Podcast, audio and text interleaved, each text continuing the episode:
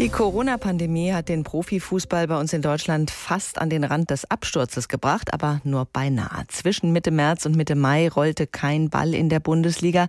Aber dann hat die Geldmaschine Bundesliga doch wieder Fahrt aufgenommen. Äh, als erste der großen Ligen in Europa hat der Spielbetrieb bei uns wieder angefangen. Mit einem ausgetüftelten Corona-Hygienekonzept und natürlich erstmal ohne Zuschauer auf den Rängen. Anfangs gab es da noch Skepsis, ob es gelingen könnte, die Saison zu Ende zu spielen.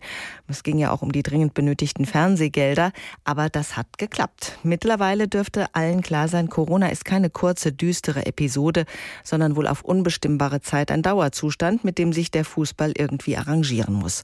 Heute startet die Bundesliga in die neue neue Saison und die Clubs dürfen testweise 20 Prozent der Tickets verkaufen. Zahlreiche Vereine sind durch die Corona-Pandemie ja in eine schwere wirtschaftliche Krise geschlittert. Das Geschäft hat sich gewandelt.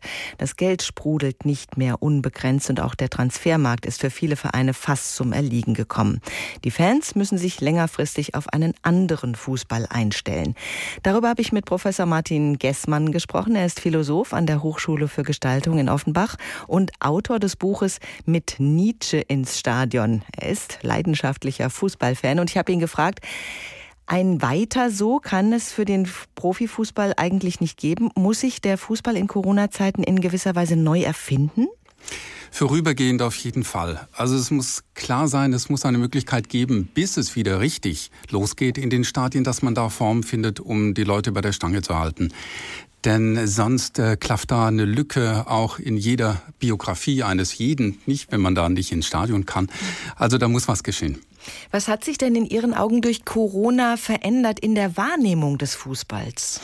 Wenn wir jetzt Fußball schauen und sehen die leeren Stadien und hören praktisch nichts, dann ist das so, wie wenn man als Spielerbeobachter mit dabei wäre. Also ganz unbeteiligt und äh, ganz nüchtern guckt man, was passiert da, aber man ist nicht mehr bei der Sache. Das Gefühl fehlt, das ist natürlich einfach gesagt, aber noch viel mehr. Es fehlt die ganze Atmosphäre und man hat nicht den Eindruck, man ist so dabei, wie man das früher war. Die Emotionen sind weg und diese Emotion steckt ja normalerweise auch an, die Begeisterung steckt an. Droht jetzt sowas wie ein Bedeutungsverlust? Wenn es zu lang geht, ja. Absolut. Also man muss sich vorstellen, Fußball am Fernsehen mit abgeschaltetem Ton, so ist es ja im Moment, ist ein bisschen wie Oper auf Arte. Es ist für einen Augenblick, wenn es gar nicht anders geht, dann schon so. Aber man braucht die Atmosphäre, man braucht den Stadiongeruch, man braucht auch den Lärm, das muss man schon so sagen. Und man braucht auch etwas, was unter die Haut geht. Und das fehlt im Moment vollkommen. Sie gehen mit Nietzsche ins Stadion. Jedenfalls äh, lässt das Ihr Buch vermuten. Kann Nietzsche weiterhelfen in dieser Situation? Nietzsche kann weiterhelfen insofern, ja, man sagen kann. Also Nietzsche meinte mal, ohne Musik ist das Leben bedeutungslos. So geht es uns jetzt gerade nochmal die Opernmetapher aufnehmen, auch mit Fußball. Wir merken schon, da fehlt was ganz gehörig und wir müssen gucken, auch die Vereine müssen gucken, dass sie Möglichkeiten finden, das wieder besser zu machen, dass sie vielleicht die Spieler auch in die Kneipen schicken und schauen, dass der Kontakt zu den Fans viel unmittelbarer da ist und auch wiederhergestellt wird. Mhm, da wären wir bei diesem Thema Einbindung der Fans. Die haben ja zum Teil auch wirkliche Choreografien entwickelt für das Stadion. Das fällt jetzt alles weg, das kann nicht gemacht werden. Welche neue Art von Einbindung der Fans könnten Sie sich vorstellen? Hm, das ist ein bisschen ein schwieriges Thema, weil wenn man das laufen lässt, dann verselbstständigt sich das. Also man könnte ja dran denken, was machen die großen Orchester, was macht die Oper, sie geht ins Freie.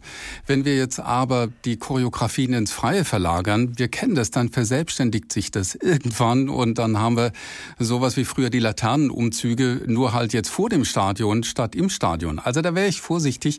Ich würde gucken, dass man die Leute einfach bei der Stange hält und vielleicht, es gibt ja schon sehr erste Formen, dass man so ein Pappkamera Kameraden ins Stadion stellt, dann könnte man denken, wenn es länger geht, dann darf jeder seinen Laptop reinstellen und damit machen. Aber viel mehr wird vermutlich nicht gehen. Das Geld sprudelt nicht mehr so wie früher im Fußball. Die Vereine haben zum Teil wirkliche Probleme. Die finanzielle Situation ist prekär. Bietet diese Lage auch eine Chance, dass dieser abgehobene Fußball der Millionäre wieder geerdet wird? Man hofft darauf. Man muss darauf hoffen. Im Moment ist ja im Gespräch auch Hitzels Hitzelsberger. Beim VfB hat es gesagt, dass man einen Salary Cap einführt, also dass man eine Obergrenze hat bei den Gehältern. Das wird sich nicht halten lassen. Also jeder gute Vorsatz in der Richtung ging immer schief oder wurde früher oder später über den Haufen geworfen. Ich glaube, da hat man wenig Chance, aber man sollte den Versuch machen, es ist wert. Jetzt können ja wieder wenigstens ein paar Fans ins Stadion, aber das ist, wie Sie ja gesagt haben, nicht dasselbe wie früher. Wie groß ist Ihre Sorge, dass Sie sich als Fußballfan bald ein neues Hobby suchen müssen? Ja, ich hoffe, ich hoffe immer noch, dass wir alle durchhalten.